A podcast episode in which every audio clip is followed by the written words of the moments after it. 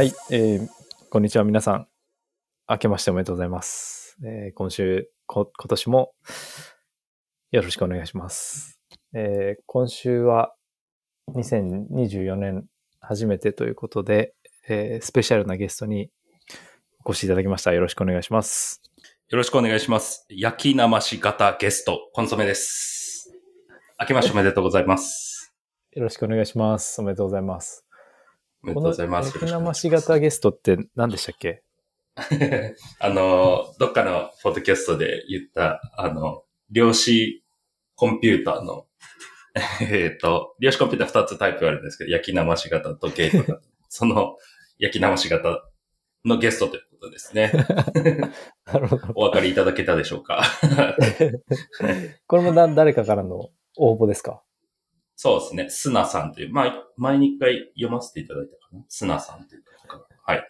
で、その心は、は、えっと、物理学の話題がとても面白かったから、またやってくださいという、クリプトじゃない、はい、話題が面白かったそうです。結構そういう方いらっしゃるみたいで、クリプトじゃない話題をこう楽しんでる層がいるみたいです。前回とか、ちょうちんなんだっけ、動物のネタ投稿しますみたいな。そうそうそういう番組ではないんですけど、まあ、別のところで楽しんでいただいているというところで、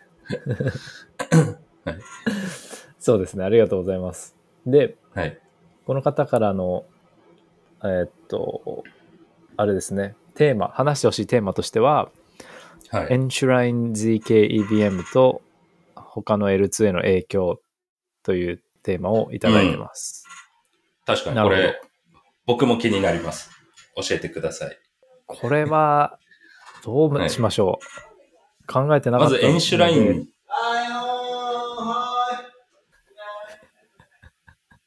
すいませんか。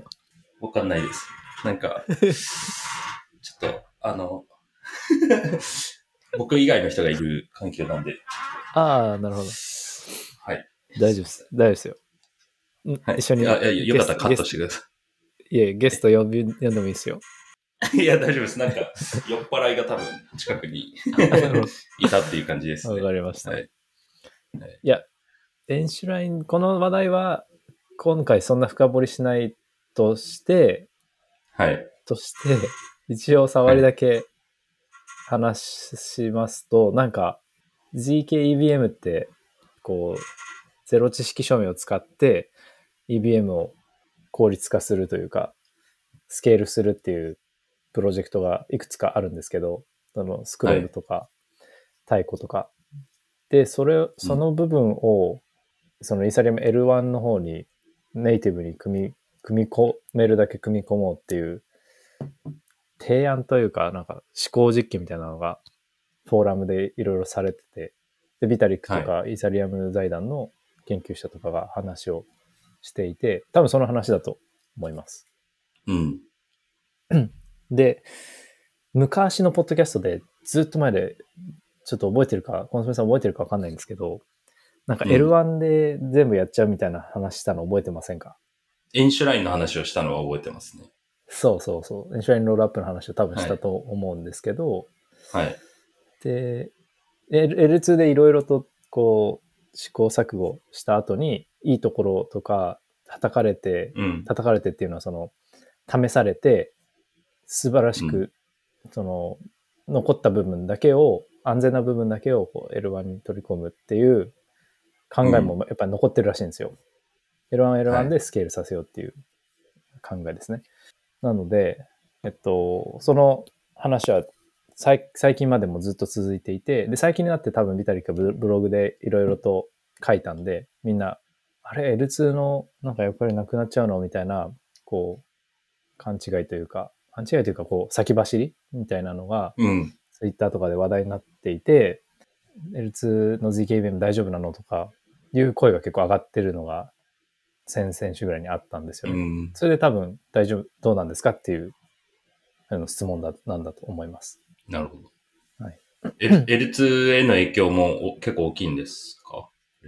でも結局は、そのビタリックのブログにも書いてあったんですけど、L2 は L2 で役割が残って、こう他のはい回路みたいな他の VM の場として使われたりとか、MEB をそうさ最小限にして、こうユーザーから保護、ユーザーから MEB 保護された実行環境として残ったりとか、うん。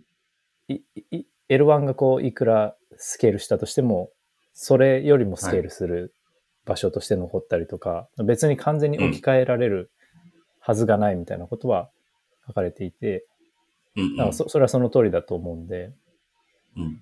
あの、なんか今まで L2 のやつをそのまま L1 に持ってきますみたいな取られ方がされがちなんですけど、そうではなくて、うんまああくまで本当に残った、試されていろいろバトルテストされていいところだけを、安全な部分だけを少し、まあ、取り込むだけで、L2、L2 で、こう、試される、なんでしょう、なんて言うんでしょうね。競争して伸ばすレイヤーとして、独自のこうカスタマイズもできるレイヤーとして、どんどん残っていくと思います。なるほど。L2 は L2 としての役割というか、その、なんですかね。メリットみたいなのあるから、そこは残って使われて、うん。使われ続けると。L2 そうですねが全くなくなるみたいな話じゃないよと。あ、そうですね。そうです。うん。多分これ、なんかいろいろとアングルを変えればいろんな切り口があると思うんですよ。は話ができると思うんですよ。なんかステーキングの量を増やすためにとか、増やしたらセキュリティが高まるんで、なるべくステーカーを増やしたいとか、かそういう側面もあるし、あの、バリデーターの数を増やして、あの、まあ、同じようなことですけど、ステーキの数とバリデータの数。でも、その、バリデーターが参加しやすいようにするために、えっと、とか、インセンティブをバリデータに与えるために、うん。じ L1 としての、あの、処理を高めてとか、いろんな側面で見れると思うんですけど、うん今のところ、そうですね、今日はこのぐらいにしたいなと思います。なるほど。語ろうと思えばもう無限に語れちゃう感じですか？多分なんか、お題を出して、そう考えて、こっちの側面から見るとかやれば、いろいろ出てくると思うんですよ。そうですね。例えば、それこそなんか、コンポーザビリティがどうとかっていうのもあるじゃないですか。で、なんか GK ベースだとはい一。瞬でファイナリティが得られるんで、はい。別のチェーン同士のブリッジも、まあ結構インスタントにできるんですけど、はい。オプティミスティック同士だと、この L1 レベルのファイナリファイナリティを得るのに、まあ、数日とかかかるので、はい。ブリッジも数日かかっちゃうっていうのがあるんで、でそういう意味でも、GK ベースの実行レイヤーを持ってきたいんですですよね。多分その L1 に組み込むとしたら。なるほど。まあとかなんか、あの、そういう側面も多分あると思うんで。まあそれはまたなんかの機会にぜひ。話、調べて話しましょうか。MEB の件はちょっとすごい深くなってるからもうもはやわからないんですけど、でもその多分 L1 は L1 で MEB 保護みたいなのは研究されてて、なんか PBS でしたっけ？えっと、プロポーザービルダーセパレーションっていう方式で、プロポーザー、えっと、ブロックのプロポーズする役割とブロックのをビルドする、構築する役割をこう分けることによって、MEB を抽出できないようにするっていう、なんかネットワークがうん。研究されていて、で、P はい PBS の中でもいろんなこう、し種類というか派閥が、派閥っていうかスクールがあるんですよね。こう、なんとか、えなんかペプシーとか、ピ とかいろいろあるんですよ。えはい。で、ま、研究真っ只中で、で、P- PBS もこう L1 の研究と思いつつも、思いきや、こう、あの、L2 でも、その、実験がしやすいがゆえに、MEB 保護に超特化したなんか、L2 とかもできるわけなんですよね。で、うんそそれはそれで残るだろうし、でもはい L1 は L1 で同じように実験もしてるし、でも、んその価値、乗ってる価値が違うから、なかなか変えにくい、アップグレードしにくいくなっちゃってるんですよね。もう、昔はいろんな実験ができたけど、うん。今はもう動かしにくいわけなんですよね。はい。だから、みんな L2 の方で実験しようっていう風になってますね。えーそういう意味でもさっきの話、その L2、L2 としての役割があって、まあそそういうなんか実験場みたいな、なんか、実際のお金動いてるけど、まあある種こう、もうちょっとこうカジュアルな場として使われてると。そうですいい場所。その通りです。うん。えーまあなんか変えてもいろんなところに影響を及ぼさないし、とかね、ということだとうん。えいう理解です。ーまだまだブロックチェーンはやることがたくさんありますね。だからこそ、なんか、こ今日の話にもつながるんですけど、これイーサリアムの複雑さがありすぎて、なんか、うん2024年堅調を示すだろうけど、その、はいロードマップが複雑すぎて、なんかソラナとか、他の L1 とかの方にシェアを奪われるんじゃないかっていう声もあって、確かにうんロードマップ時間かかりすぎてるっていうのはあるのかもしれないですね。いろいろいろ複雑だっていうのはあるのかもしれないですね。うん。なるほど。今日はそんなトピックですね。そうですね。今日は、まあ、はい。恒例ですけど、年始なんで、はい今年の予想をしようと、ししようというか、前回僕ら予想したと思うんですけど、今回ははい。僕らじゃない人のあのアイデアを借りてきて、それを共有して、はい。叩く。で、僕らの叩いて、僕らの考えも投げて、はい。で、なんかこんな悪いことも起きるでみたいな話もしたいなと思ってます。ああ、そういうの大事ですよね。悪い側面もピックアップするそうですね。そうすれば、なんか起きた時に準備できると思うんで。そうですね。ということで、早速はいいきたいと思います。この前提としては、あの、バンエッグって読むんですかねっていう資産運用会社があるんですけど、アメリカに。で、はいそこが ETF 申請してる会社の一つで、で、多分今週とかにまた ETF の結果が出る可能性もあるんですけど、おはい。あの、ホードルっていうティッカーシンボルで、この会社は申請をしてます。ETF を。はい。で、ここが出してるレポートが結構コンパクトにまとめてて面白かったんで、これをもとに15個の予想をちょっと話していきたいと15個。思います。はい。はい。じ じゃあ早速いきます。1個目。はいえっと、米国にリセッションがついに到来するが、うんでも安心してと。安心してとは書いてないけど、でも同時はにビットコインのスポット ETF も到来しますよと。そういう予想です。はいこれはでも、僕の予想と一致してますね。ETF あれ？承認ますね。はい。まあそうですね。ETF 承認で、で、これもまあ、特にそうです。もうこのタイトルのままなので、はいこ。れはなんか、なんというか、あれはないと思うんリですよね。セッションって、あれですか？ドドルが紙くずなるみたいな話？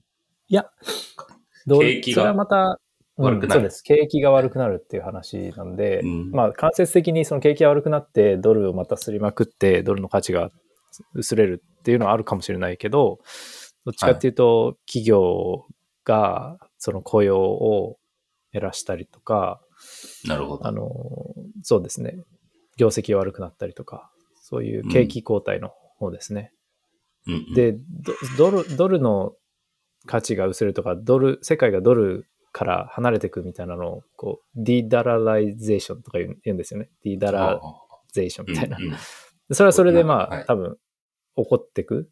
だから緩やかに起こっていく可能性はあるんですけど、あのなるほど。進ん進んでいく可能性は全然あるんですけど、まあ、リセッションはなんかいいつ来るかがずっと言言われてて、やっと来るだろうみたいな予想らしいです。で、今年の後半っていう予想らしいですね。うん、おーそうなんですね。そう。で、そうすると、えーっと、まあ、金利下げようっつって、あそうですね。うんあの、あれです。利下げまあ、にドルの価値が下がるみたいな。うん。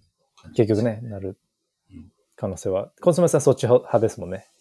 ドルそっち紙くずはま。あ、まあ、ドルの価値、まあ、これ以上上がるのむずいんじゃないかなっていう気持ちは、ううんん、ちょっとありますね。なるほど。わかんないけどね。はいは。はいいで、まあ、だからバラジってことですよね、要は。そうです。バラジ、はいうちの弟子の、はい。2024年も言ってきます。バラジは弟子と。はい。はい。そうですね。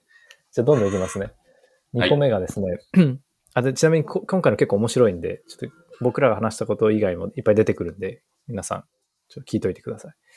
はいで、2個目はビットコイン反撃は普通に事故なく無事に完了するというものです。まあそうこれはでしょうね。そう。4月になんか控えてるんですけど、今のハッシュレートで行くと。でうん、4月に行くんですけど、まあそうですね。特に、特に何もないで終わるでしょうっていう予想みたいです、この人。このまあ人たちにここで言ってる無事にっていうのは、こう、ハードフォークとかしないよね、みたいな、そういう、うんなそうです、そうです。うん何か。問題があったりとかもないだろうねっていう。でも今のところそういう兆候はあまりないみたいです。そうっすね。うん。うん。まあこれはそうなんじゃないですかね。じゃあ はい。3個目いきます。はい。ビットコインが、えー、Q4 ですね。第4四半期にオールタイムハイをぶち破ると。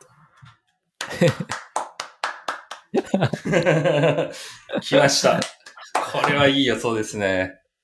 で、これのその理由というか、なんでそう言ってるかっていうと、まず面白いのが、あ前回2010、じゃ2020年にオオールタイムハイをブレイクアウトした時も、前回のオールタイムハイの頂点からちょうど3年後だったらしいんですよ。うん。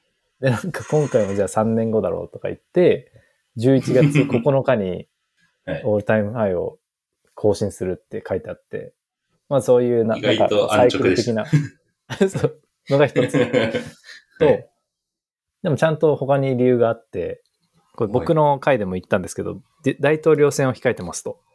アメリカ。はい。2014年の、2024年の後半ですね。で、今回のなんかその選挙投票割合って、なんか史上最高を到達しそうらしいんですよ。うん？なんかうん。せなんか人口の45%が選挙に参加するだろうみたいな見立てらしいんですよ。はい。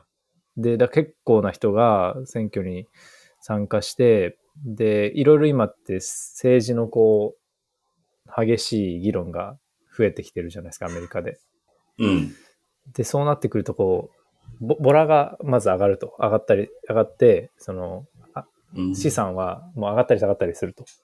上がるときはすごい上がるし、下がるときはすごい下がるみたいな、市場に結構影響をあらあら及ぼすように、政治のおかげ、せいでなっていて、はい。で、で、もしそのトランプが大統領になり、で、SEC が今までこう敵対的なアプローチを取ってたけど、はい。これが実際になくならなかったとしても、なくなるんじゃないかっていう楽観が強まる可能性があって、その、うんと大統領変わることによって。ではい。そしたら、こう、さっき言ったボラボラも相まって、一気にこう加熱して、ぐわって上がるんじゃないかっていうのが見立てらしいです。へで今までの流れとガッて変わるっていう予想みたいです。ーうん。これはなんかコーヒーさんも研究してましたね。うん。そうですね。大統領選でねうん。影響あるかもね、みたいな。なるほど。そうそう。でもこ、面白かったのは、ここれはドナルド・トランプって書いてあるんですよね。トランプトランプ、あれ？コーヒーさんはトランプじゃない人？僕は、ではいえっとですね、そう、あの、僕が言ったのは、言及したのは、あれです。クリプトになんかすごい推してる人、クリプトに友好的な人がまあ2人ぐらいいるんですよ。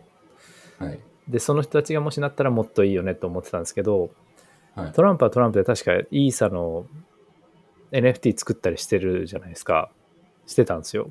なんか、そうでではい。で、売って、売って、はい。な2 million ぐらいイーサ持ってたんですよ。報すごいな。告書によると。そう。はい。で、確かもう売ったみたいな書かれ、そのイーサすら売っちゃったってか、先週ぐらいに書かれてた気がするんですけど、一時期は持ってたんですって。で大統領ってそういうの報告しなきゃいけないから、もう明らかに持ってたらしいんですよ。はい。だから、えっと、フレンドリー、えクリプトフレンドリーのその二人じゃなかったとしても、まあ、保有してるし、してたし、理解はあるから、まあいい、いいんだろうなと思いつつも、まあ、バイデンよりはいい,、い、いだろうなと思います。なるほど。いや、もうじゃあもうど、何転んでも上がりそうですね。うん、と思いますね。すごい。はい。いいですねという感じですね。ポジティブなはい。コンソメさんなんかありりますか？これに関して。ええでも、そうだと嬉しいですよね。だから今の調子で言うともう、もう越しそうな感じしますけどね。もうちょっとこう、うんぐぐだぐだするのかな。横横。そうですね。なんか日本円で見ちゃうと円安のあれがあって、お手前近いように見えるけど、ドルだとまだ1.5倍ぐらいあるから、まだまだですね。なるほど。はい。じゃあ、次ですね。イーサリアムに関してですけど、えーイーサリアムは今年、ビットコインはフリップしませんと いうものですね。うん。な、うん。予想なのか、これは。フリップするだったらなんかこう、ね、いい予想だなと思うんですけど、フリップしないだ確と、まあまあ。でもね、これ、あのータイトルそんな感じですけど、内容はもうちょっと面白くて、はい。そのビットコイン自体は、あ、違う違う、イーサリアム自体はまあ、割と、えー堅調で、あの、テック株あるじゃないですか。その、アップルとか、アマゾンとか、グーグルとか、そういう株式のテック系の株式よりは、もう、ダントツで、こう、アウトパフォームする。全然堅調に伸びるだろうっていうふうに考えていて、うん。で、えっと、ただ、あれですね、ビットコインの方が最初その ETF 相場とか半減期相場があるんで、はい。半減期まではビットコインのが、こう、パフォーマンスはいいというか、伸び率はいいだろうと。でうん、後半になってきて、ビットコイン相場が終わり、イーサの方がパフォーマンスを上げ始めるんだろうけど、フリップまではいかないっていう、そういう流れみたいあです。ーた、だ、まあなんか、はい、はい。あ、どうぞどうぞ。なんか、結構、僕2回バブル経験しましたけど、2回ともそんな感じだったと思います。なんか、最初ビットコイン上がって、次イーサリアム上がって、で、次アルトコイン上がって、みたいな、なんかそんな順番だったんで、まあ、まあ、そ、それを言ってるんだなって、はい。それを言ってるんだなっていう。と思いました。ただ、あれなんですって、その、堅調とは言いつつも、イーサは、さっき言ったように、さっきの最初の話に戻るんですけど、ソラナとはいか他の、なんかシンプルめの L1 とかにシェアは多分生まれるだろうっていう予想みたいです。うん。モノリシック VS モジュラーみたいな話でもあるかもしれないですね。なんか、なるほど。うん。まあ、ソラナって言うて monolithic だと思うんで、うんそうですね。うんうんでも、で、その話で言うと、コンソメさんの話で言うと、イーサはモ modular だよっていう感じですか？立場として。今もう modular のかイメージになってきてまよそうですすね。確かに。うん。モノリシックってでも、そ、ソラナ以外に有望なのって逆にねなんかあります？いや、なんかその水、アクトス、セイとかいろいろあるじゃないですか。はい。そこら辺がほ本当に強くなっていけるかは、まだ、まだわかんないですよね。そうですね。前、前はなんかもうちょっとありましたけどね、なんかモノリシックのやつ。うんただ、こう、イイーサンっていう提灯あんこうのメスにこう、なんていうんですか、オスとしてこう吸収されてる感じしますよね。いろんな。もともとモノリシック L1 だったなるほどはい。僕でも密かに期待してるのが、あの、モノリシックで言うと、モモナドってでしたっけ？っていうあー L1 があるんですよ。であったかも。何してるかっていうと EVM の並列化をひたすら研究して実装してる人たちなんですけど、はい L1 なんですけど、で EVM チェーンなんですけど、EVM なのに並列処理ができるっていう、あのはい、拡張をしていて、ソラナみたいに、ソラナの一つの特徴って、まあ、並列処理ができるから、スケールするというか、処理たくさんさばけるよっていう売りをしてるんですけど、まあそれを EBM でもできるようにしてるのが モナドの人たちで、でなんかもともとジャンプの人たちが確か作ってて、うん。ナバールも出資してましたけど、あらら。密かになんかなるほど。期待はしてるんですよね。うん無名ですけど。また L1 戦争みたいなの始まるんですかね。いやー、どうでしょうね。何度も起こってますけど、ね。まあでも結構まだあるらしいですね。他にも L1 ってまだ出てないけど、今年メインネットみたいな。だから、うん、コンソメさん言うように、またなんか戦いはあるのかもしれないですね。そうですね。なんか何回か見た記憶が。はい、はい。これがじゃあ4つ目でした。次行きましょうか。5個目。はい。これはあの、イーサ L2 の話ですけど、L2 は、proto-danksharding ですね。あの、EIP4844 っていうアップグレードがうん。今度あるんですけど、それの後に、どんどんどんどん成長していって、 EVM チェーンの TVL のほとんどを、もしくは取引の出来高のほとんどを、こう、イーサ L2 が獲得するっていう予想みたいです。うんうん。だこれで言うと、さっきの話は、その、ソラナは伸びるけど、で、他の L1 はどうなのって書いてなかったけど、他の L1 で EBM チェーンのものは、どっちかというと、その L2 に持ってかれるっていうイメージですね。この書き方だと。意味わかりますか？もう、もう一回お願いしそます。ソラナ、ソラナって EBM じゃないじゃないですか。はい。はい。で、そそう、ソラナって EBM エコシステムじゃなくて、ソラナ、まあ、はい SVM っていう、ソラナの独自のこう、バーチャルマシンがあって、独自独自のエコシステムを築いてるんですけど、それ以外で大体 EBM チェーンで、あの、うんうんイサミのコピーでできてる感じなんですけど、うんはい。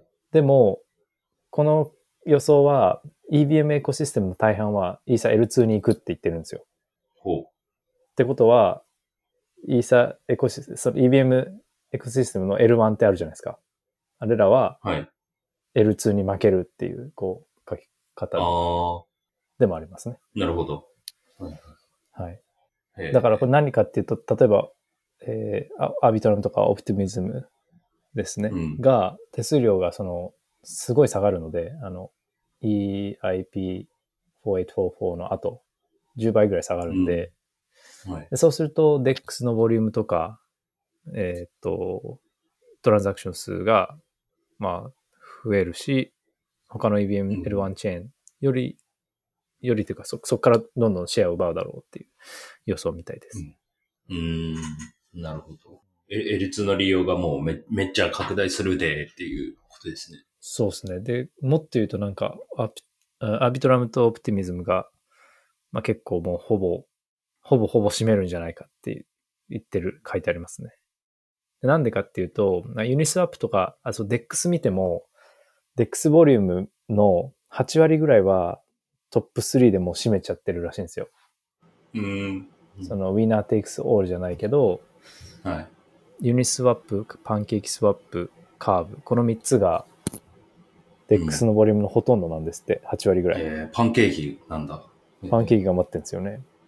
キ。だからそれと同じように、やっぱり、でかいところがほとんど占めちゃうので、アービトラムのオプティミズムとか、あともう1個ぐらいがはいはいはい8割ぐらいうん L2 なり EBM の全体を占めちゃうんじゃないかっていうことみたいです。なるほど。まあまあ、つ通説ではそんな感じしますよね。その、僕何度か言ってるこうパパレートの法則みたいな、なんていうんですか、こう指数関数的に。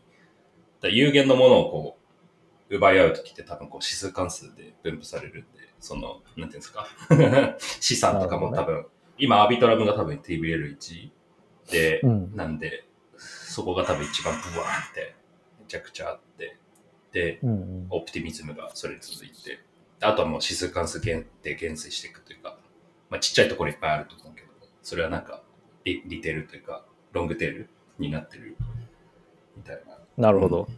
そんな感じがしますね。なるほど。ちなみにこれ、はい音、音入ってんのかな？まあいいや、入ってる。入ってるな、多分。はい。すいません。いはい。や、録音できてんのかなと思って、この、ちょろっと書いてあるから大丈夫かな？はい。多分大丈夫です。はいはい次、いいですか？はい。次、NFT の話ですけど、NFT うんのアクティビティが、さらに、んさらにというか、あの、オールタイムハイをまた迎えますという内容です。はい。で、これはね、あれなんですよ。あの、どっちかというと、ビットコイン NFT に牽引されるっていう考えらしいです。へえ。まあありましたよね。ビットコインのはい NFT の、なんか。そう、なんかあの、そもそもその投機税みたいなのがどんどん戻っ NFT 側に戻ってくるっていう前提ではあるんですけど、えっと、イーサリアムのトップの方のコレクションと、まあ、あとはゲーム系の NFT ですね。で、プラス、ビットコイン NFT で、のおかげで、こう、取引高が過去最高に近づく、まあ、超えるっていう予想で、で、実際なんか直近の月というか、11月とか見ると、ビットコイン NFT の取引高が、なんかイーサを超えたらしいんですよ。へえ。そうなんだ。こうグラフ見見ると書いてあるんですけど、11月に超えてるんですよね。360ミリオンドル。全然ニュースになってないというか、あの、ツイッターとかで触れられてないですけど、そう、実はそうなんですね。そうですね。えーそう。何があったのかはちょっと把握してないんですけど、うん11月にいきなりボンって増えてて、えで、そういうのもあって、まあ、また来年こういうの増えるんじゃないかっていう予想みたいです。ーうん。面白いです、お、あれですね。オーディナルってやつですね。ああ、そうでしたね。うん。面白い。NFT ブームも、世間ではもう NFT は死んだみたいに 言われてる、あの、風潮ありますけどね。また、まあ盛り上がってくれたら嬉しいですね。そうですね。で、そのビットコインのスマートコントラクトプラットフォームで、スタックスっていうのあるのご存知ですか？ああ、はい、はい。なんか、あそこ、そこもなんか時価総額が上がるだろうって書かれてます。おうはい。投資助言ではありません。どうしようもないでは ありません。じゃあ次。はい。バイナンスが、えーっと、トップ、まあ、ナンバーワンのポジションを明け渡すだろうっていううん。のが7番目です。これはまあ、スポット取引で今まで1位だったんと思うんですけど、あれ、現物取引ですね。うん。ただ、その、最近アメリカの規制当局と和解して、確か、40、4いくらでしたっけ ?4 ビリオンドルかな ?40 億ドルい。や、いや、4000億円、ん？えっと。そうですね。4000億円。うん、4000億円以上です。うん みたいな、うん、感じですよね。はい。1ドル100円でまあ計算して、まあでも、150円としたら100 4 6000億ドルぐらい6000億払って、はい。払って和解したんですけど、はいまあ。それで CZ もいなくなるので、えっと、うん。モメンタムをこう保てなくなって、えー OKX、コインベース、バイビット、ビットゲット、これらがこう、1位になる競争相手として浮上するっていう書いてありますね。うん。これどう思いますか？まあ、なんか、確かに、確かに言われたら、そんな気はしますよね。CG いなくなったんで。で、OKX のなんか、存在感みたいな最近ちょっと大きくなってきてる感じはうんうん直感的にあるんで、確かに。なんだろうな。うん。なんかバイナンスとかって、一時期こうローンチパッドみたいな感じでこう、めっちゃ注目されたじゃないですか。その、バイナンスで調達するといいぞ、みたいな、なんか、なんかそ、それがなんか OKX とかでまた起きる気が、僕めっちゃい直感なんですけど。なるほど。IEO コインベースは多分こう、規制、規制遵守型だと思うんですけど、OKX って多分そのバイナンスに近いイメージ。規制遵守っていうか、こう結構ガツガツやっていくぞみたいな取引所だったと思うんで、確かに OKX はな、個人的にはちょっと、なんかワンチャンあるかなって。そうですね。僕も結構 OKX の伸びてるなと思って見ているんですけど、これやっぱでも、コインベースってやっぱ強くて、あの、うん ETF のカストリーほとんどコインベースなんですよ。うん。そう。で、それも強いし、しかもあの、あれですね、インターナショナルっていう、コインベースインターナショナルっていうのが始まって、パペはい、チュアルができるようになったんで、あの、まあ、スポットの話じゃなくなっちゃいますけど、あの、あ、確かアメリカ人も、えっと、コインベース .com の方でパペチュアルできるんですけど、できるようになったし、インターナショナルの方で今までのその FTX とかマイナスみたいな、えっと、なんか100倍レバレッジとかみたいなのも、インターナショナルなんでアメリカの方関係なくできるようになったんですよ、確か、最近。えそうだから、インターナショナルの方は、こう、バイナンスっぽいポジションでやっていけるし、い。うん。で、国内の方はしっかり、その、ETF のカストリーのポジションを抑えたりとかしてるんで、めちゃくちゃ強いんですよね。なるほど。コインベース、確かに。リアルワールドアセットもやろうとしてましたよね。そうですね。それも、うん、強いかそうそう。強いです。えー本当に強いんですよね。やっぱハゲが強いんだな。いや、しかもベース、ベースも確か100億ぐらい、100億円ぐらいあるんじゃないですか。収収益。手数料収益ですか？見込みが、はい。えー、年で。いくらだったっけなそう、後で出てきますけど、結構あるんで、後でちょっと出てきますので、はい。ちょっと、はいなので強い、強いっすよっていう話だけですね。じゃあ次行きましょう。はいこれちょっとスパイ、スパイシーなトピックですけど、いきます。スパイス。USDC がシェア回復して、ステーブルコインの時価総額が史上最高を更新する。スパイシで、なんでスパイシーかって言っていたかっていうと、はい USDC が USDT のシェアを逆転する。で、なんで逆転するかというと、ー。はい。まあ、もう L2 で結構 USDC の方が使われてるらしいんですよ。USDT より。うん。でですね。そうらしいんですよね。で、機関投資家も今後増えていくと、こう、どんどん USDC が好まれると。で、かつ、こう、司法局、司法省か。DOJ っていうアメリカの司法省、司法省が、ジャスティン・サンとトロンをこう、た、叩くと、テザー、テザーの取引高ってと流動性ってほとんどトロンらしいんですよ。ほとんどって言ったらあれだな。トロンのど、えっと、が1位なんて、なんらしいんですよ。はい。1位がトロンだから、そのトロンチェーンがこうやられると、テザーは結構苦しいんですね。シェア的に。いうん。や、苦しいって言ってももう全然さすごい広まってるし、手数料とか、ビットコインの、なんでしょう、リザーブとかすごい儲かってるんですけど、それでもちょっと食らうと、でトロンがなくなると。うんで、その結果、USDC がこう、ニョキって勝つ可能性があるよねっていう話らしいです。スパイシーだわ。スパイシー。スパイシー。スパイシーなんかでも体体感というか、使ってる上ではもう USDC の方がもう完全にフフリップしてますね。USDC メインでもうあ使ってるんであ、、コンソメさんはね。そうです。これでも個人の意見なんですけど、はい。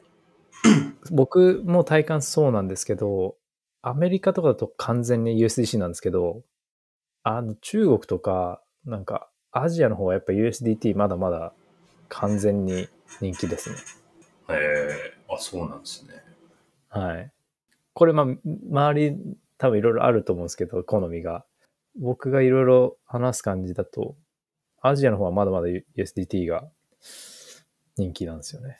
で、なじゃあ、その DOJ がなんで、そのジャスティンさんとかトロンにこうアクションを起こすかっていうと、KYC してないとか、なんか市場操作とかいろいろ何でも言えちゃうらしくて、そこら辺で行くんじゃないかっていうのがこの人たちの予想で、ですね。で、あと、その、ステーブルコイン全体の時価総額が上がるっていう予想はなんでかっていうと、今ヨーロッパでミカっていうフレームワーク、あの、法律のフレームワークができてるんですけど、なんか、あれガイドラインみたいなやつですね。で、これに従えば、えっと、規制準拠した形でステーブルコインが作れるみたいなのが、ガイドラインが出て、出てきてて、それが始まったら、あの、まあ、利回りを保証するステーブルコインとかも提供できて、で、どんどんどんどんそっちに流れてって、ステーブルコインの時価総額時価総額というか、なんていうんですかね、 market cap が過去最大になるだろうっていう流れらしいです。なるほど。これどう思いますか？そう。で、その情報を聞くとなんか確かに、規制遵守した形で発行できるんだったら、確かにそうな気がしますね。うん。うん。てか、なんかトトロンって身近で使ってる人はほぼ聞かないんですけど、ただ、ななんていうんですか？いろんななんかランキングとか見るとこう、ちょいちょいこう顔出すじゃないですか。なんか、うんうん。なんだろう、取引量とか。これ何なんだろうっていうのはちょっと思ってたんで、これ、まあ、ぶっちゃけ市場操作してんじゃないかっていうのはちょっと思ってました。ああ、なるほど。そうですよね。そう。うん、僕も実際に使ってる人あんま見たことないんですけど、たまにいますね。たまにいるし、うん。聞いたところによるとやっぱアビトラ要因みたいなのが多いみたいですね。ボットが多いんですかね。かもしれないですね。うん。でも流動性すごいあるらしくて、その流動性っていうのは、だからね。売ったり買ったりするのに、トロン行けば結構なかその量、金額のオーダーをさばけちゃうらしいんですよ。それがすごいらしくて、便利らしくて。えーだから多分結構、ボットとか、あマネロンとかいろんな用途で使われてる気がしますね。悪い用途で。たなるほど。ジャスティンさんは髪が生えてるんで、ダメですね。まあ、ちょっと、はい。これは本当に予想というかわかんないですけど、そういう、なんかあと残ってんのがジャスティンさんだけみたいなのもあるので、あ、なんかミームありますよね。あの、なんだっけ。死神がこう、死神がこう、な アーサーヘイズやられて CZ やられて、サムやられて、あの、はい。ジャスドゥ、ドゥコアンもやられて、ジャスティンさんだけだみたいそう。ありますな。ね。まはいあ、ありえますよね。だこれ、その悪い、悪い予想の一つかもしれないんですけど、USDT がほん、なんか、やられるっていう可能性もなくはないじゃないですか。うん、まあずっとなんか、ルーモアというか、なうん。う噂だってましたよね。そう、トロン、ジャスティンさんとはまた関係なく、こう、テザーがな、なんか、やらかすっていう可能性も、なんかブラックスワンとしてある。あブラックスワンとはもう言わないのかもしれないけど、ルーマーだから、で出てるし。なんかなんかあって、もみ消されてクリーンになってる状態っていう説もあるから、わかんないですけど、結構昔から言われてますからね。あの、そうっすね。今の僕、USDT を持とうという気持ちにはならないかもしれないですね。USDT 持ってたらもうすぐ C に変えたい、USDC に変えたいと思うかもしれないです。なるほどな。はい。ということですね。はい。これがじゃあ8個目でした。うんちょっと長くなっちゃいそうなので早めにいきますね。9個目。はこれはもう簡単ですね。DEX の現物シェアが各最高をこう迎えると。うん。これはなんか、異論ありますかっていう。いや、ない。なんですかね。あの、その、ビットコインがその ATH 超えるよみたいな、第4四半期に。っていうことは、こう、活発に取引されるんで、なんか、い今までの予想ってなんかその、そもそもクリプト業界がわーって盛り上がったら起きること書いてくれてるような気はするんですよ。その US、なんかステーブルコインの時価総額史上最高到達するとかもそうだし。確かに。だまあまあ、そ、それを考えるなら、ブリああるというか、なら当然だろっていう文句ですね。起こるでしょうねという感じです、ね。はい 誰でも、誰でもわかるだろうっていういやいや、そんな、挑戦、ですね。一応その、なんでしょう。理由としては、ななんでそうなるかっていう理由として書かれてるのは、なんかソラナがやっぱどんどん強くなっていって、うん。結構オンチェーンの取引が増えるという予想、かつ、あの、アカウントアブストラクション付きのウォレットがこうふ増えてって、取引所の取引っていうよりは、セルフカストディウォレットでの取引が増えるっていう理由らしくて、その、今までってわって盛り上がっても取引所の取引が結構増えるってたんですけど、うん。取引所じゃなくて、セルフカストディののウォレットなり、DEX なり、チェーン自体が向上しまくるから、こう DEX が対取引所に比べて相対的にこう伸びるっていうことらしいです。うーん。あ、比較対象がだから、その、あれですね。中央集権取引所と比較して、それを超え超えるんじゃないかという。そういうことだったみたいです。はい。あ あ。ごめんなさい。これ僕の言い方が悪かったですね。だから、取引所高が確かに、あれですね。どっちかというと取引のシェア、えっと、DEX のシェアが、えっと、はい取引所と比べてはい。過去最高を迎えると。ああ。で、これ、あれですよね、FTX の件もあったし、取引所に置いとくの怖いみたいなのがあって、まあ割と、で、DEX のリード性も増えてるし、DEX ではい裁くっていう人が増えるっていうことなんだと思います。ああ、なるほど。あ、まあ、あーええなんですな、そうか。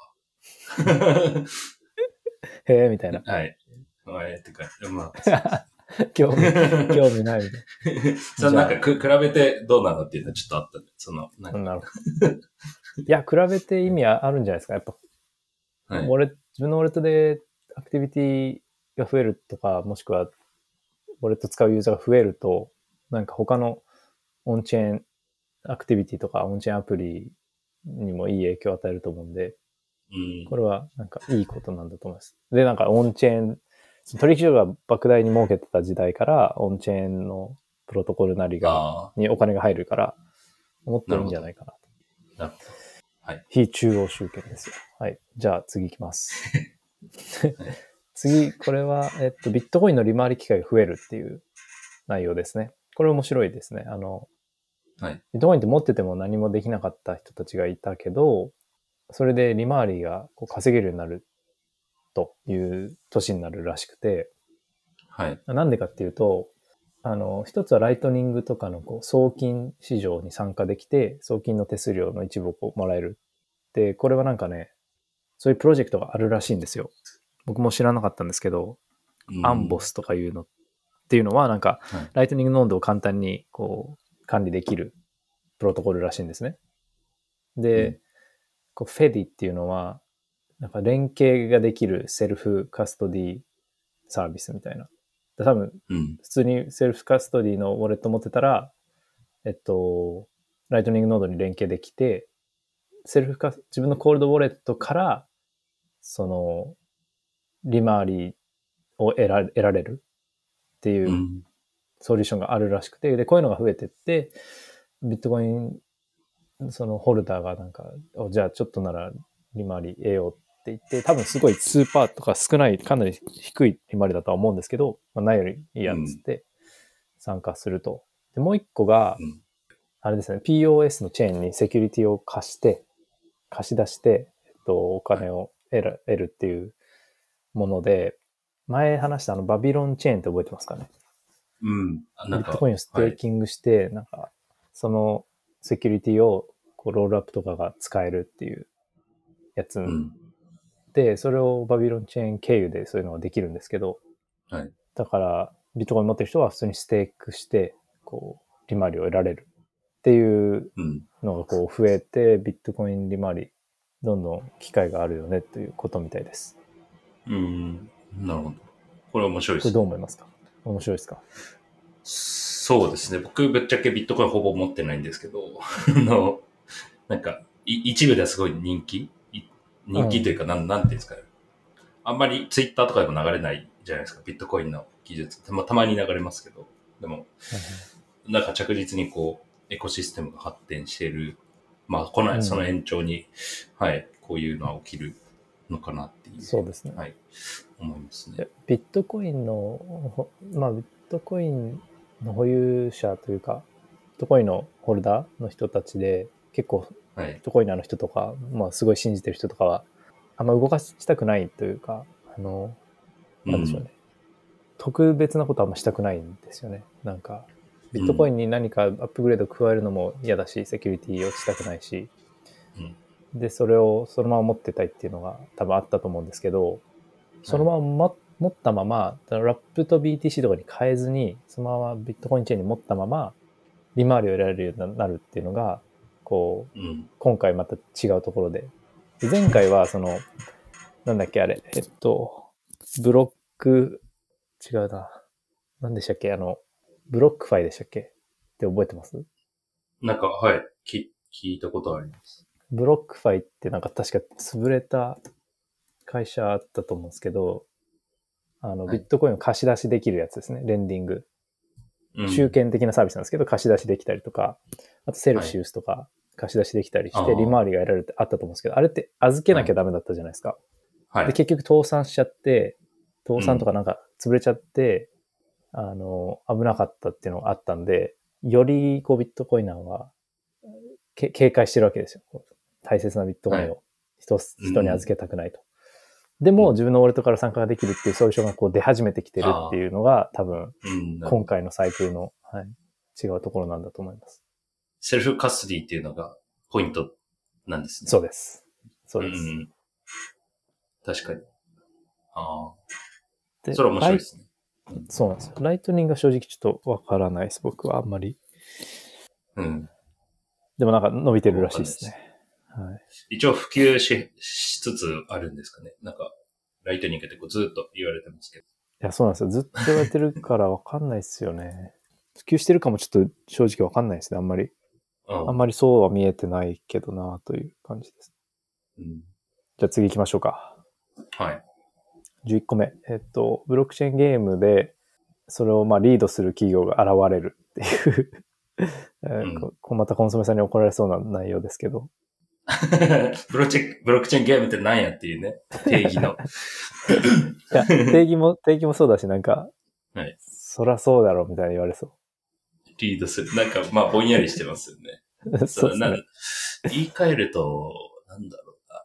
今までブロックチェーン、BCG って言われるものが、こう、ま、爆当たりしたみたいな例ってほぼないうんん。ですけど、ステップンとかまあ、い一個かな。だからそうういう、んその中で、こう、次のサイクルでこう、ドカンとこう、なんか、有名になるとこが出てくるんじゃないかっていうこと。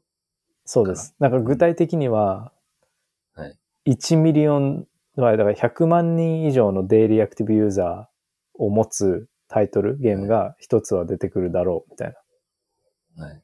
すごい、すごい、だからメガヒットみたいちょっとネタ切れ感ありますね、この、絞り出したみたいな予想。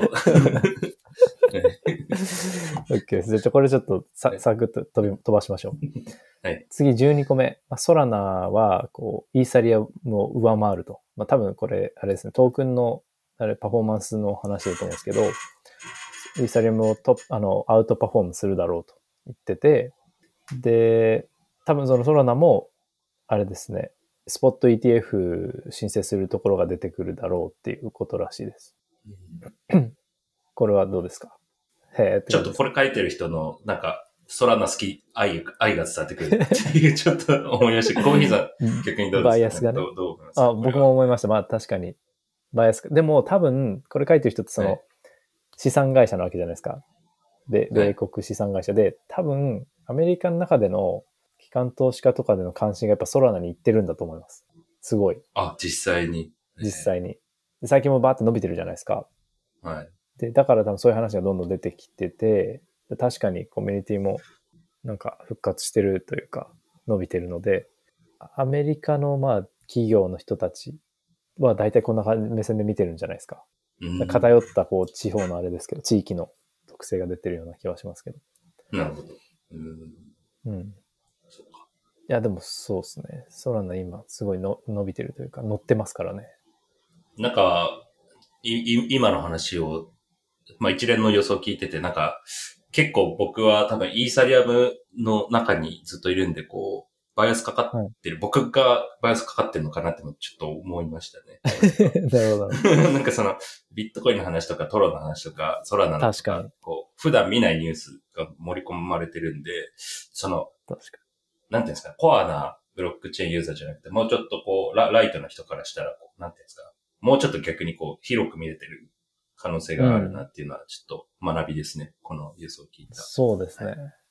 うん俯瞰しなさいっていう、あの、合図、合図合図ですね。うん。なるほど。勉強になります。はい。じゃあ次、13、あと3つですね。13個目。はい。 DePIN っていうんですかね、これ。うん。 DePIN が本格的に普及するっていう予想で、 DePIN はこう、何回かニュースレターでも出たんですけど、あの、はい Decentralized Physical Instra Infrastructure の略で、はい。なんかトークンのインセンティブを使って物理世界のネットワークを拡散、なんか広め、作ろうみたいなうん。のの略称ですね。うんで、例としてはなんかヘヒリアム、ヘリアムとか、うん。うん。あれはその、ホットスポットを運用したら得もらえるみたいなので、カバレッジを広げていこうってやつですね。クリス・ディクソンあの、言ってましたね。ヘリウムいいよって。あ、言ってました？はい。そう。えこれが、最近確かに盛り上がってきてるの知ってます？なんかよく、言葉はよく見ますね。デピン、デピンって。うん実際になんかどういうプロジェクトが走ってるかまでは、ちょっとあんまり把握してないんですけど。いや、なんか最近流行ってるのがハイブマッパーとかで、うん。運転するとお金もらえるみたいな、トークンもらえるみたいな。うん。で、運転するためにカメラをこう車に設置するんですよ。でそうすると、はいリアルタイムで Google ストリートビューみたいなのを。世界で広げられるっていうカメラなんですけど、うん。で、確か Google ストリートビューって結構お金もらってるんですけど、それをこう、コミュニティの力でリアルタイムで世界中で広げるとかいう系のプロジェクトですね。うん。でそういう、そういうのもあ面るし、なんか天気、気象観測のなんかデバイスをこう置いとくとお金もらえるみたいな、うんそういうのとか、うん。だデピンがこう、増えてきています。うん。面白いと思います。うん。結構そのネットワーク効果の話とこうあの強い強い関連があるトピックに聞こえますね。うん。確かに確かに。トークンでそれをこう、ブートストラップするっていう感じですかね。はい。クリス・ディクソンがそうやって言ってたんで、はい、多分そうだと思います。クリス・ディクソン先生、そうですね。はい。はい。じゃあ、デピンも注目ということで。はい次、14個目。これはですね、新しい会計基準によって、企業のクリプト保有が増えるっていう 予想ですね。で、これは僕もそうだと思うんですけど、でもこれちゃんと理由付けがされてて面白いなと思ったんですけど、何かっていうと、まず1個目は、さっき言ったようにコインベースのそのベース L2 があるじゃないですか。うん。L2 の収益が、えっとね、やっぱ100 million ぐらいあるっぽいんですよ。すごいよな。100 million ドル。うん。で、その結構なこの収益をコインベースが上場してるんで、四半期報告書にこう記載して報告する企業になるんですね。初めて。おお初の、企業世界初の。へオンチェーン収益を上場企業がこう報告するっていう、まあ初の企業になると。ーうん。いうことで。で、あの、どう、で、それでまあ他の企業がこう、あ、こうな、こうやって処理すればいいんだって言って、オンチェーン、オンチェーンっていうかその、オンチェーンアセットを企業が保有する、こう、やり方とかが、こう、わかりやすくなり、で、かつ、二つ目の理由として、なんかはい、アメリカのなんか会計の基準も今見直されてるらしくて、2025年から新しい変更がこう、有効になるらしいんですね。はい。でも、25年からじゃなくても別に好きな企業は、あの、選択式でさ先にそその方式にしてもいいらしいんですよ。はい。で、そっちの方式の方がいいらしくて、それでどんどはいんクリプト保有増えるかもねっていう理由らしいんですね。うん。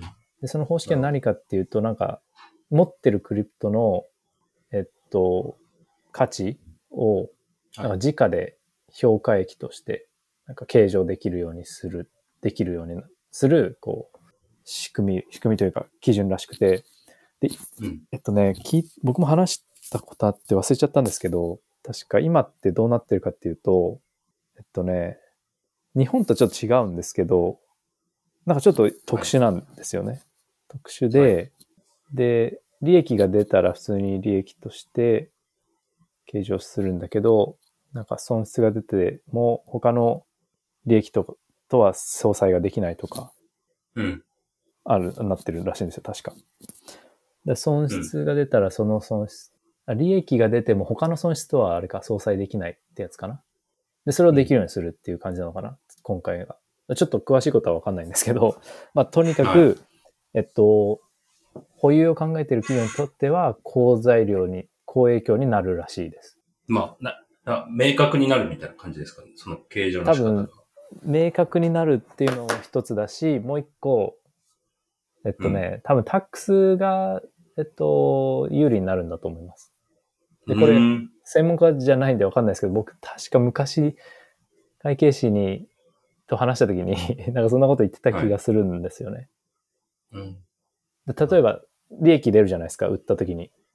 はい。で、他のビジネスで、他の事業でなんか、ロスがあった時に、相殺できたらはい、 tax 減るじゃないですか。そのロスの分、はいこの利益が圧縮されて。でも今だとそれができないみたいな、そんな感じだった気がします。うん。なるほど。そうそう。でもそれがまあできるようになるってことなのかな？ああ。わかんない。わかんない。でも超間違ったこと言ってるかもしれないですけど。でもはいここに書いてあるのは文章だけ読むと、その、クリプトの時価評価益を計上できるようになるっていうのが、その新ガイドラインらしいです。うん。なのでなるほ、ど。まあはいそういうのもあり、クリプト保有が増えるでしょうということらしいですね。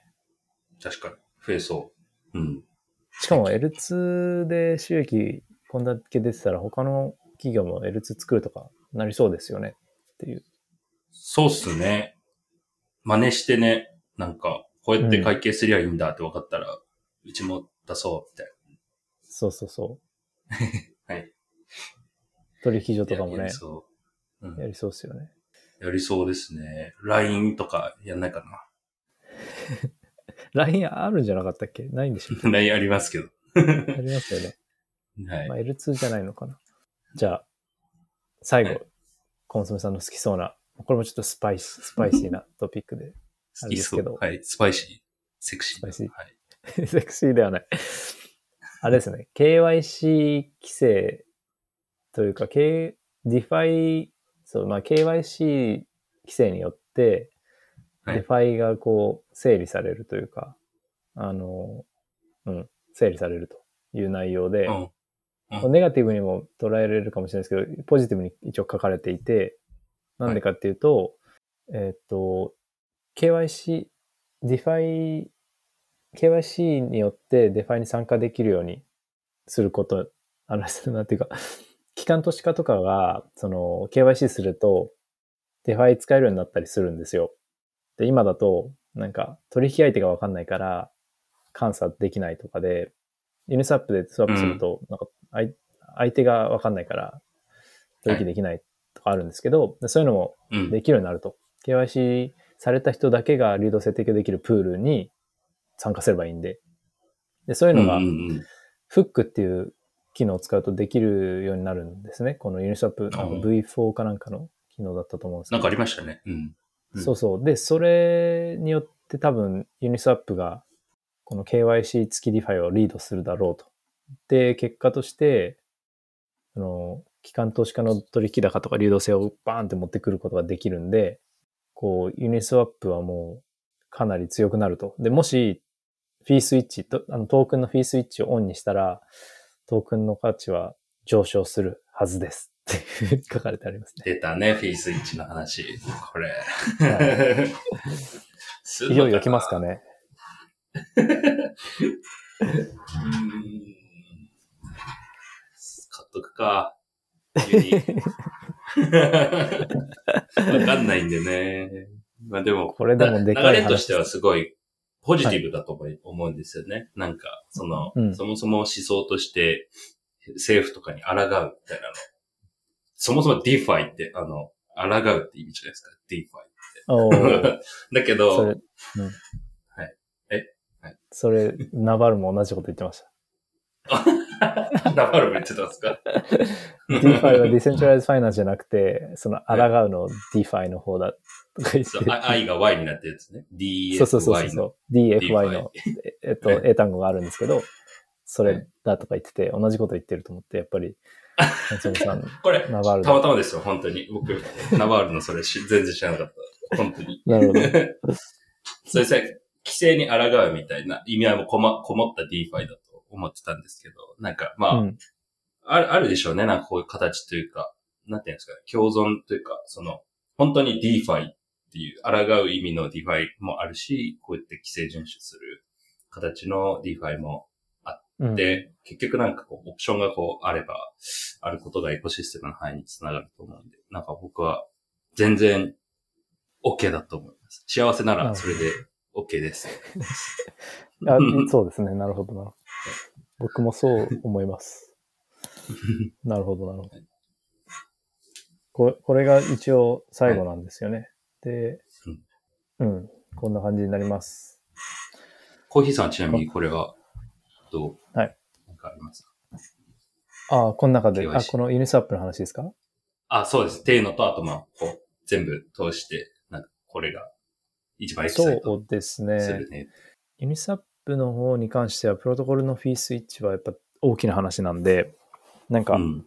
いよいよ来そうかなと思います。なんかこれさえ、今までオンになってなかった理由は多分その規制との絡みだと思うんで、パーミッション、なるほど。その KYC さえクリアすれば、もう多分行くしかないと思うんですよ。うん。だからフックってそのための準備だと思うんで、おー。2024年オンになる、なる派ですね、僕は。おー。それ、コーヒーさんの予想に入れてもよかったですね。そうですね、確かに。っていうのが一つでしょ？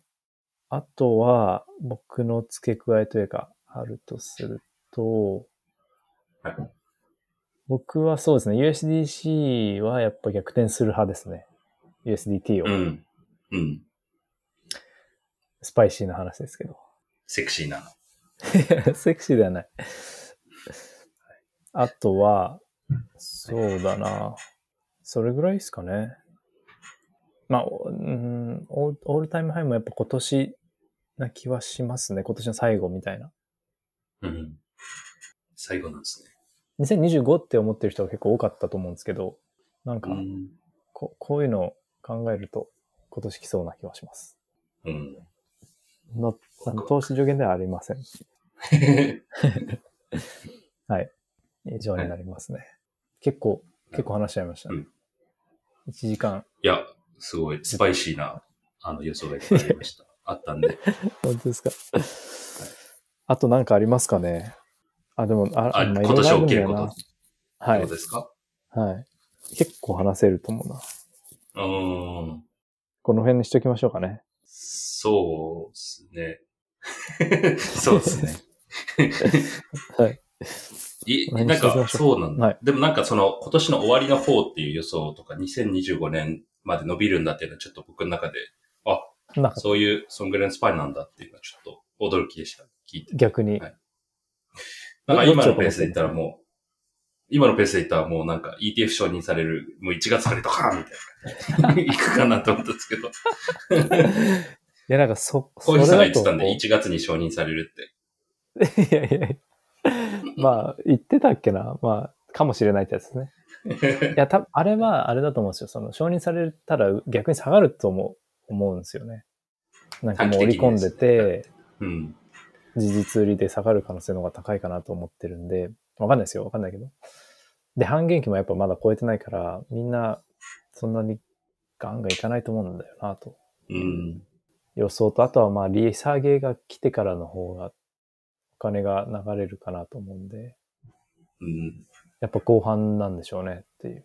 いろんなうん、こう、カードが出揃うのが後半そうです。なんじゃないかと。そうそうそうそう。やっぱ大統領選と利下げと半減期後と ETF 承認うん。相当ありますからね。うんだからリセッションもあるじゃないですか、その前半に。うん。多分。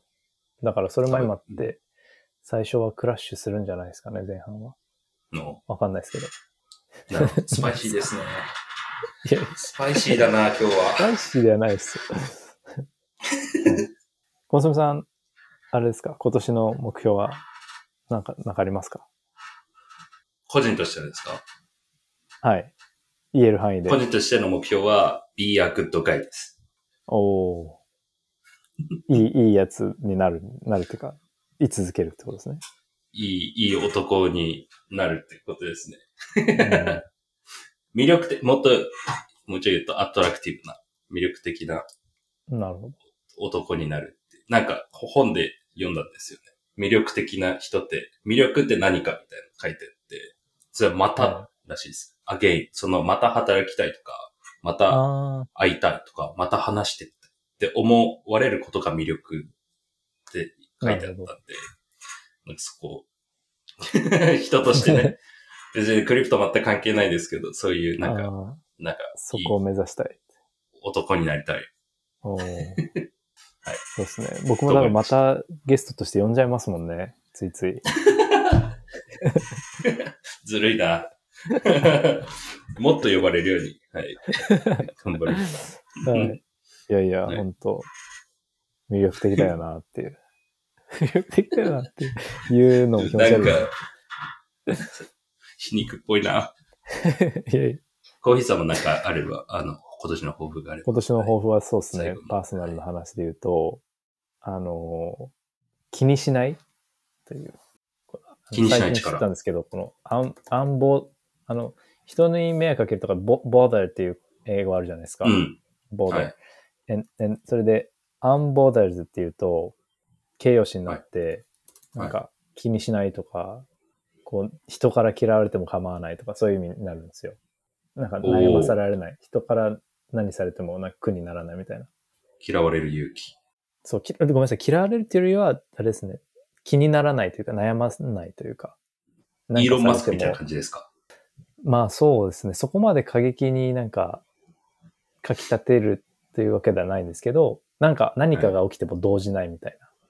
とか、ああ。別になんか気にしない？その、俺は俺。まああとは、そうですね。なんか、なんかあっても気にしなくて、うんあのー人の問題は人の問題で、自分の問題は自分の問題で、こう、うんノー、ノーと言うっていう話ですね。なんか嫌だったああ。らノーと言うって。それぼ僕が最近買った本にも書いてありました。また本、本の引用なんですけど。ノーと言える人間になりなさいみたいな書いてあった。そうそうそうそう。ノーしか言わないかもしれないです、コンソメさんに。今度ご飯行きましょうとか言っても、ノノーっつって。そう。これ、あれ、だから、あの、hell, hell yeah or no っていう引用があるんですけど、ヘル。あの、地獄の hell, はい hell yeah What the or hell? no. Hell. What the hell no. そう。hell yeah or no. 絶対もうなんか、よっしゃ、絶対やるっていうぐらい乗り気にならない場合は全部ノーだっていう意味なんですうけど。なんか誘われたとして、めっちゃやる気はの時はもちろんイエスって、イエ、イエって行くけど、い。はい。そうじゃない時はノーっていう、ちゃんと答え。えどっちにしようかー、なっていう状況で。答えない。あ、そうそうそうそう。こんまりのあの、ときめきの 法則みたいな、こう、スパークジョイするものだけこう残すみたいな。なんか、そうそう。そういうことですね。そういうことです。これが hell yeah or no っていう、はいあれなんで、これを大切にしようかなと思ってます。今年は。おーいいですね。はい。ということで、今週も皆さんありがとうございました。ありがとうこのところございます。でいいでしょうか？はい、めっちゃ楽しかったです。は？い。いい年始になりましたね。明けましておめでとうございます。本年したことは。あ、おもめでとうございます。そうですねスパイ。シーな一年をよろしくお願いします。はい。気に入ってますね、スパイシー。いはい、や、なんかスパイシー、なんだっけな、そう。なんか言いません？スパイシーって。なんかスパイこうは、あわかんないです。ちょっと、刺激的。ちょっとこう、うん、そう、刺激的で、ちょっと物議を醸す的な。